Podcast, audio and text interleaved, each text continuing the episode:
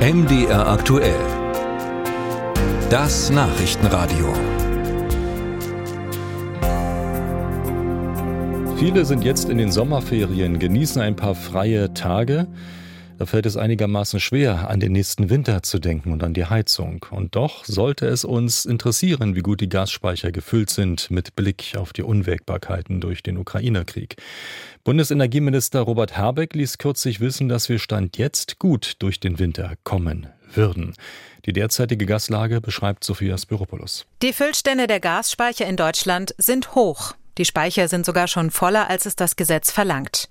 Können wir also sorgenfrei auf den kommenden Winter blicken? Nein, auf gar keinen Fall. Sagt Heiko Lohmann, Fachjournalist und ehemaliger Berater im Gasmarkt. Also es ist richtig, die Speicher in Deutschland sind zu knapp 85 Prozent gefüllt. Das ist schon sehr gut. Ähm, aber der Speicherfüllstand ist natürlich nur ein Teil ähm, der Lösung für den kommenden Winter. Nach wie vor fehlten nämlich ungefähr 140 bis 150 Milliarden Kubikmeter Gas, das früher aus Russland kam. Eine riesige Lücke, die auch in den kommenden beiden Wintern noch nicht vollständig geschlossen werden kann, so die Prognose des Experten. Aktuell ersetzt vor allem LNG, also Flüssiggas, die weggebrochenen Lieferungen aus Russland. Das kommt zum großen Teil aus den USA, meist über unsere Nachbarländer, zum Teil auch über die neuen LNG-Terminals an der Küste Norddeutschlands. Dieses Netz sei voll ausgelastet und könnte womöglich an seine Grenzen kommen. Die Leitungen, äh, die Leitungskapazitäten sind da. Sie sind aber auch im letzten Winter teilweise extrem belastet worden. Und äh, das ist, äh, das ist die Frage, ob man das hier im Winter wieder so machen kann. Das heißt, das Netz ist schon ähm, relativ stark unter Stress durch diese Veränderung der Ströme.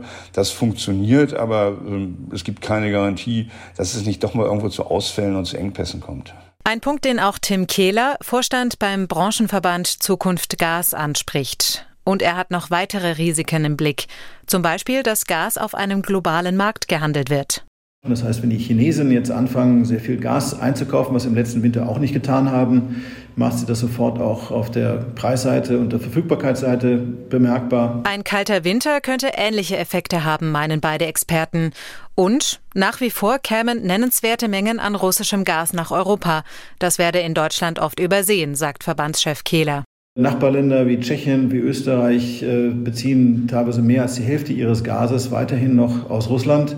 Und äh, da besteht, wie wir letztes Jahr schmerzhaft erlebt haben, natürlich ein maßgebliches politisches Risiko. Sollten die genannten vier Punkte zusammenfallen, kalter Winter, technische Schäden am Netz, hohe Nachfrage auf dem Weltmarkt und Probleme mit Gaslieferungen aus Russland in andere EU-Länder, dann hätten wir eine kritische Versorgungslage, so Kehler.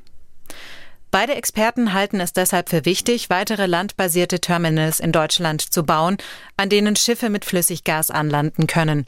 Und dass die Verbraucherinnen und Verbraucher auch in diesem Winter sparsam damit umgehen.